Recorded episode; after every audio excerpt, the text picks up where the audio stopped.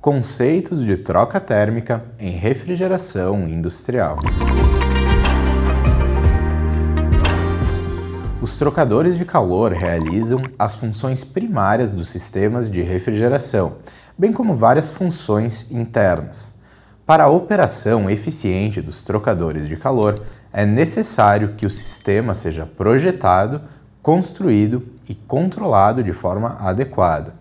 Na figura, nós podemos observar os trocadores de calor usados em um sistema de estágio único.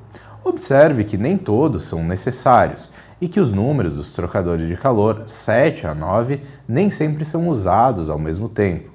Da mesma forma, não é normal usar todos os tipos de trocadores, como evaporadores, termosifão 1, bombeado 2, expansão direta 3 no mesmo sistema. Essas variações são incluídas aqui para ilustrar todas as variações possíveis. Todas as válvulas, exceto expansão, não aparecem para termos maior clareza. Evaporador termosifão. Esse é o tipo de evaporador inundado, significando que mais refrigerante é circulado do que evaporado. Por causa disso, o fluxo de saída é uma mistura de gás e líquido e, portanto, é retornado a um separador de líquido para garantir um gás de sucção seco seja alimentado de volta ao compressor. O evaporador termosifão é alimentado com líquido por meio da circulação natural. Evaporador bombeado. Esse tipo de evaporador também é um evaporador inundado, mas em comparação com o termosifão, ele usa uma bomba para alimentar o líquido ao evaporador. Muitas vezes são refrigerantes de ar localizados em tal forma que a operação do termosifão não é possível, por exemplo, longe do compressor ou separador, em uma câmara fria ou túnel de congelamento. Evaporador de expansão direta. Evaporador alimentado com líquido de alta pressão através de uma válvula de expansão. O retorno do refrigerante do evaporador é totalmente evaporado, sem nenhum tipo de líquido. Dessa forma, ele pode retornar diretamente ao compressor. Resfriador de óleo. Os compressores de parafuso requerem resfriamento de óleo e o resfriador de óleo executa essa tarefa. Os resfriadores de óleo podem ser resfriados a glicol ou a água, como na figura anterior. O resfriador de óleo termosifão que evaporam o líquido do condensador para resfriar o óleo. O líquido evaporado é devolvido à linha de descarga do compressor antes de condensar para ser recondensado. Os resfriadores de óleo resfriador por água costumam fazer parte de um sistema de recuperação de calor. Dessuperaquecedor. O dessuperaquecedor resfria o gás de descarga do compressor antes de entrar no condensador, geralmente para uso em um sistema de recuperação de calor. As temperaturas mais altas no dessuperaquecedor permitem uma temperatura de recuperação de calor mais alta do que é possível no condensador. Condensador. O condensador resfria o gás da descarga do compressor e o condensa em líquido. Os condensadores podem ser condensadores evaporativos, condensadores resfriados a ar ou um trocador de calor resfriado a água ou glicol, por exemplo, conforme mostrado aqui. O calor fornecido ao circuito de glicol ou água pode ser disperso por uma torre de resfriamento ou usado em um sistema de recuperação de calor. Subresfriador. O subresfriador resfria o líquido condensado, usando água, glicol ou ar, como um líquido mais frio sendo passado para o lado de baixa pressão. A capacidade do compressor aumenta. Frequentemente, os subresfriadores fazem parte de um sistema de recuperação de calor. Economizers. Os compressores de parafuso geralmente têm uma entrada adicional, a porta do economizer, que permite que o refrigerante seja alimentado após o início da compressão. Como tal, pode ser usado para comprimir refrigerante adicional a uma pressão inicial acima da pressão de evaporação, sem comprometer a capacidade do compressor e a pressão de evaporação. Geralmente existem dois tipos de economizer: os economizer abertos, que estão que não está sendo mostrado, e o economizer fechado. O economizer aberto é um recipiente simples sem trocador de calor, portanto, não será abordado aqui nesse estudo. O economizer resfria ainda mais o líquido condensado, aumentando a capacidade do compressor da mesma forma que um subresfriador, por exemplo. O resfriamento é realizado por flash e a evaporação de parte do líquido do condensador a esse gás é passado para a porta do economizer no compressor. Superaquecedor. Às vezes chamados de superaquecedor de sucção, esse trocador de calor aquece o gás da sucção para o compressor para garantir que de fato nenhum líquido seja alimentado no compressor. Como fonte de calor, o líquido no condensador é usado, visto que o superaquecimento do gás de sucção do compressor diminui a densidade do gás. O fluxo de massa do compressor cai, mas o subresfriamento do líquido do condensador compensa isso. Dependendo do refrigerante e das condições de operação, pode resultar em uma mudança total na capacidade, tanto positiva quanto negativa, mas geralmente está muito perto do ponto de equilíbrio. Carga lateral. Não é incomum adicionar um evaporador a um economizer, permitindo que o resfriamento externo seja realizado em um nível de temperatura adicional superior à temperatura de evaporação isso é frequentemente chamado de carga lateral. Na figura podemos observar um evaporador termosifão 3, que foi adicionado ao Economizer 2, que aqui é montado diretamente após o condensador 1. Para todos os efeitos práticos, esse evaporador pode ser tratado como um evaporador termosifão normal. A operação com bomba do Economizer também é uma opção. Intercooler em sistemas de dois estágios, um intercooler, também conhecido como resfriador entre estágios, resfria o gás de descarga do compressor do estágio baixo, antes de entrar no compressor do estágio alto. Se não for resfriado a alta temperatura do gás de sucção para o compressor de alto estágio, resultará em uma temperatura de descarga excessivamente alta para esse compressor. O resfriamento do gás é frequentemente realizado borbulhando com injeção de líquido, resfriando até próximo da saturação. Da mesma forma que os economizers, o intercooler pode ser aberto ou fechado, onde o tipo aberto não envolve um trocador de calor. Resfriador entre estágios. O intercooler pega o líquido refrigerante do condensador 1 e o resfria ainda mais no trocador de calor do intercooler 2, usando o líquido do condensador enviado para o vaso.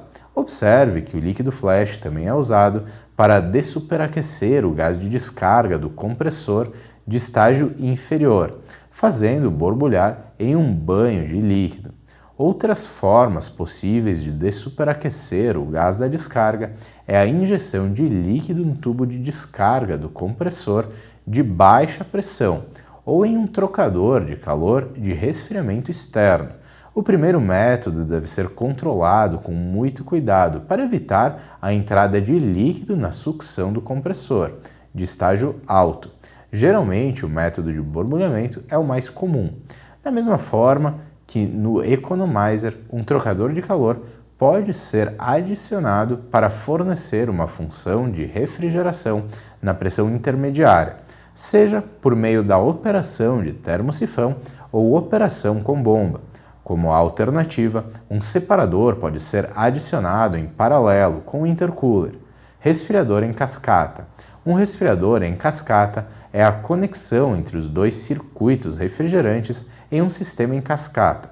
Normalmente, o refrigerante de baixa temperatura será o CO2, por exemplo, enquanto o refrigerante de alta temperatura será a amônia. O resfriador em cascata condensa o CO2. O resfriamento para esse processo é fornecido evaporando a amônia a uma temperatura abaixo da temperatura de condensação do CO2. Na imagem, o gás de descarga do compressor de CO2 em 1 é condensado no resfriador em cascata 2 e levado de volta à temperatura de evaporação pela válvula de expansão de CO2 em 3. No lado da amônia, o resfriador em cascata é usado como evaporador termosifão Para o separador de líquido, 4. Do separador, o gás é gerado e comprimido pelo compressor de amônia em 5. Normalmente, o CO2 é condensado a menos 10 graus e a amônia evapora a menos 15 graus. A diferença de temperatura no resfriador em cascata pode ser considerado uma perda de eficiência. Por isso, é recomendado examinar a mudança no custo operacional, ou seja, na potência do compressor, versus o custo de instalação de um resfriador em cascata maior que opera, por exemplo, a 3 graus de diferença de temperatura. Circuito intermediário. Também não é incomum ter um circuito intermediário entre o evaporador e um produto. Em caso de vazamento no evaporador 1, o refrigerante pode contaminar o lado secundário. Se o lado secundário for um produto como cerveja ou leite, por exemplo, o produto será destruído. Assim, o produto é resfriado em um trocador de calor secundário 2, que é resfriado pela água ou glicol resfriados no evaporador 1, de forma que a segurança do produto é totalmente garantida. Fundamentos de troca térmica. Os trocadores de calor utilizam diferenças de temperatura para mover o calor. Dois fluxos de fluido são colocados em contato próximo em cada lado de uma parede ou tubo, permitindo que a energia, na forma de calor, viaje através da parede ou tubo do lado quente para o lado frio. A troca de calor, tanto ganho quanto perda, leva a mudanças na mídia em ambos os lados. No caso de uma única fase, como líquido ou gás, isso leva a uma mudança de temperatura. Nos evaporadores, a troca de calor leva à evaporação do líquido refrigerante e nos condensadores, a troca de calor leva à condensação do gás do refrigerante. Em trocadores de calor para sistemas de refrigeração, o calor é normalmente transferido de gás ou ar para um refrigerante líquido ou refrigerante de mudança de fase. Dois tipos de transferência de calor são vistos nesses casos: condução, quando o calor é transferido através de um material sólido, por exemplo, através da parede de um tubo de metal ou quando o calor é transferido entre dois materiais sólidos através do contato, como em um trocador de placas, convecção. Quando o calor é transferido entre um líquido, gás ou refrigerante de mudança de fase e um material sólido, por exemplo, evaporar o fluxo de refrigerante através dos tubos do evaporador e o calor é transferido para a parte do tubo para o refrigerante de evaporação. Coeficiente de transferência de calor. O coeficiente geral de transferência de calor descreve quão bem o calor é transferido no trocador de calor. O coeficiente geral de transferência de calor depende das propriedades de fluxo para o meio aquecido e o meio resfriado no trocador de calor, o tamanho da parede ou tubo e sua condutividade térmica bem como fatores como incrustação. Para fluxos monofásicos de água, glicol, vapor ou líquido refrigerante, o coeficiente de transferência de calor depende das propriedades do fluido, que geralmente são um dado fator, e da velocidade do fluido no trocador de calor. Uma velocidade mais alta fornece um coeficiente de transferência de calor mais alto, mas também resulta em uma perda de pressão maior. Os fluxos de líquido geralmente têm os coeficientes de transferência de calor mais altos. Para a evaporação, o coeficiente de transferência de calor depende das propriedades do refrigerante, bem como do fluxo de calor e do método de operação, se é inundado ou de expansão direta, além de vários parâmetros como a taxa de circulação ou o superaquecimento. Para condensação é quase o mesmo, embora com parâmetros diferentes. Frequentemente, não há muito que um projetista de trocadores de calor possa fazer sobre o coeficiente de transferência de calor por evaporação e condensação. A incrustação é um valor dado pelo projetista que expressa a sujeira, sujeira como óleo e outros, que adiciona resistência à transferência de calor. Esse valor é muito baseado na experiência, como um valor real, dependendo do tipo do fluido, como água limpa ou água de rio, por exemplo. O último possui um potencial de contaminação muito maior do que o primeiro. A contaminação de refrigerantes de óleo também é uma fonte de incrustação. A incrustação é geralmente indicada para cada lado do trocador de calor. Finalmente, as propriedades da parede entre os dois lados são geralmente fornecidas pelo trocador de calor através dos materiais e da construção selecionados. Todos esses fatores se combinam para formar o coeficiente de transferência de calor total. Vale ressaltar que é o lado com o menor coeficiente de transferência de calor que é a maior resistência à transferência do calor, o que domina o, coeficiente total de transferência de calor. Por exemplo, um evaporador com velocidade muito baixa no lado de água ou de glicol terá um coeficiente de transferência de calor baixo nesse lado. Então, o lado evaporativo pode ser basicamente muito alto, sem qualquer diferença significativa na transferência geral de calor. Superfície de transferência de calor. A área de transferência de calor nem sempre é tão simples quanto parece. Em muitos trocadores de calor, a superfície disponível para os dois lados não é a mesma. Por exemplo, os trocadores de calor de casco e tubo, a superfície do tubo interno e externo não é a mesma devido à diferença do diâmetro, espessura da parede ou ao uso de superfície estendida, por exemplo, com as aletas. Esse é um fator que afeta o coeficiente geral de transferência de calor e é importante ao fazer o cálculo para garantir que a área usada esteja realmente de acordo com a correção do coeficiente geral de transferência de calor. Em casos como os dos trocadores de calor a placas, a área é a mesma dos dois lados e, portanto, apresenta poucos problemas no cálculo em si. Diferencial de temperatura. O diferencial de temperatura é a força motriz de um trocador de calor, pois o calor flui do lado quente para o lado frio.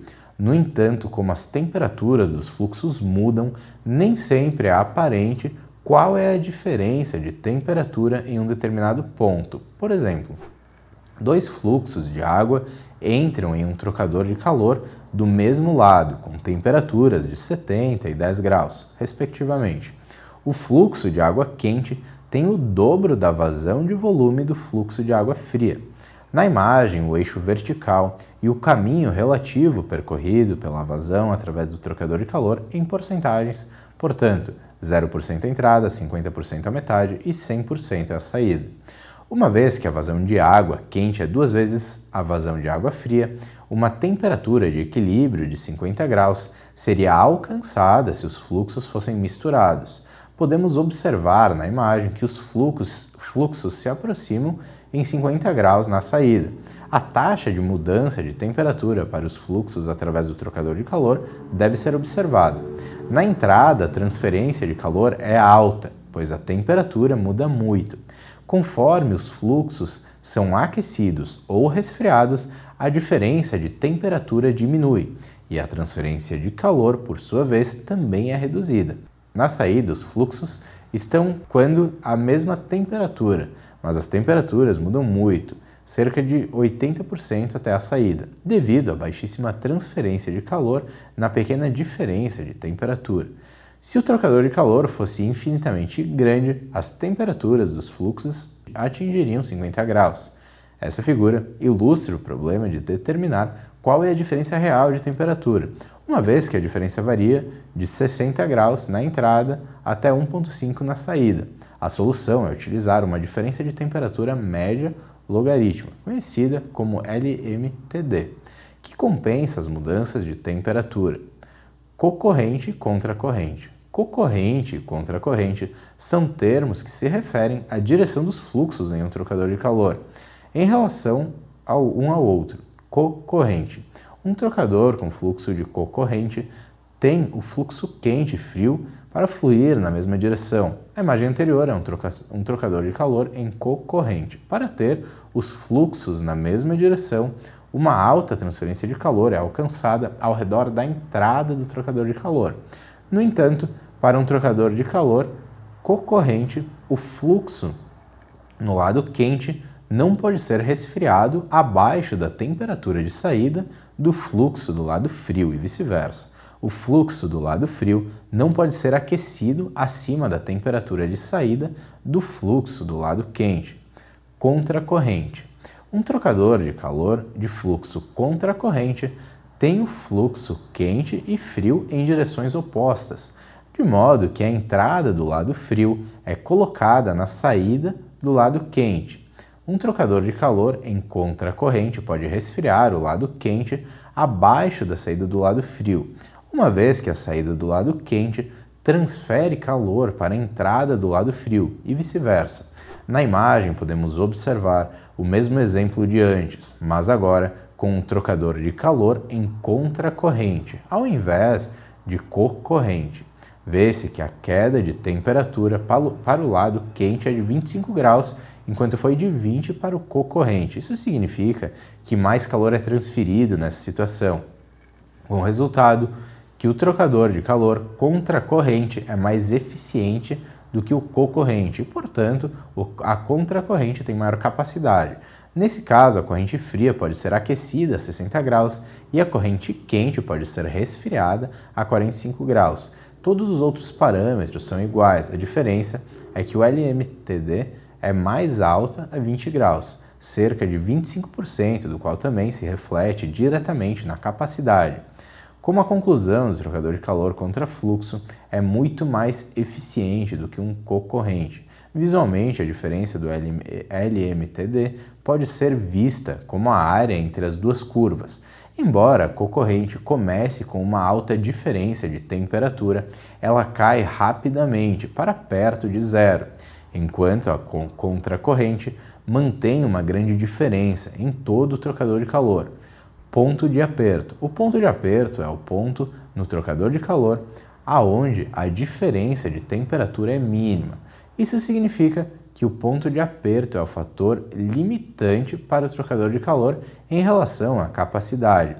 Para os dois exemplos mostrados acima, o trocador de calor em concorrente na imagem tem uma diferença de temperatura de ponto de aperto de 1,5 graus, enquanto o trocador de contracorrente é de 10 graus. Uma diferença de temperatura no ponto de aperto excessivamente alta não é desejável, pois isso significa que o trocador de calor é muito grande e a sua capacidade não é utilizada de uma maneira otimizada.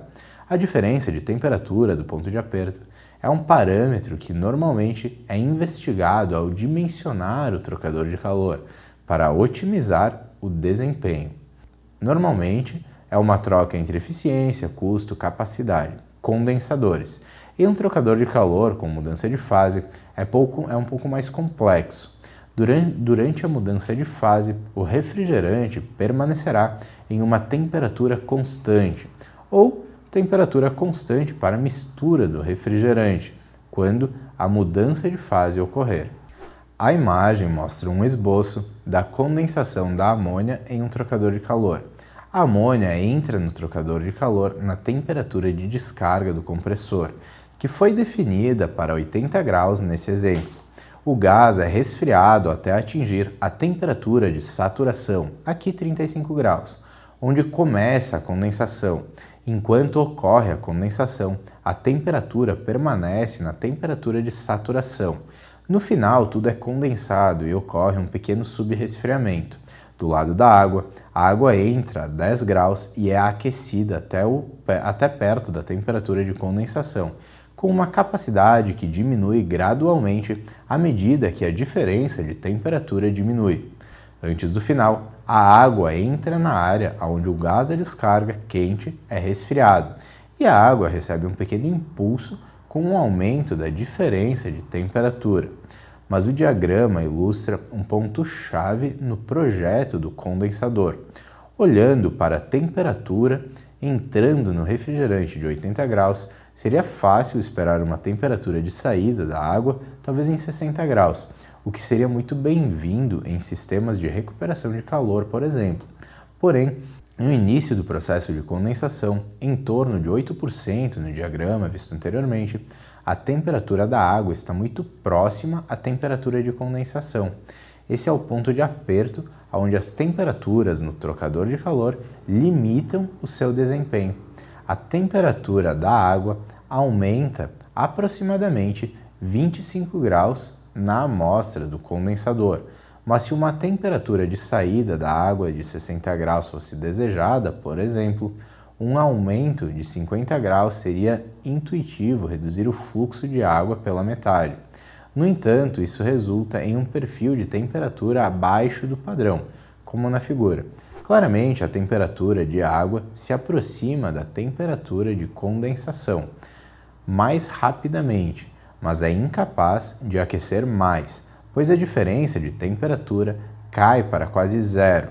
Como a diferença de temperatura entre 8% e 30% do caminho é de aproximadamente zero, não há efetivamente nenhuma transferência de calor da amônia para a água naquela parte do trocador de calor. Conforme o fluxo de água entra na zona de superaquecimento, ele aquece até cerca de 38 graus, mais quente do que antes, mas como meio fluxo. Como resultado, a capacidade de condensação é reduzida para cerca de 55% do exemplo que nós damos anteriormente. O ponto de aperto limitou a transferência de calor em uma grande parte do condensador, que é essencialmente desperdiçada. A conclusão é que o LMTD geral que se concentra nas diferenças de temperatura de entrada e saída não é suficiente para descrever a situação real. Usando as temperaturas de entrada e saída, o LMTD é calculado para 29 graus, para o primeiro exemplo de condensação.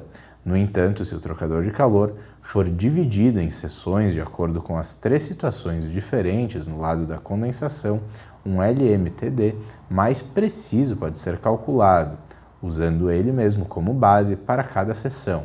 Na seção de superaquecimento, o LMTD é de 7,7 graus, na seção de condensação, 4,98 e na seção de subresfriamento, 22,09.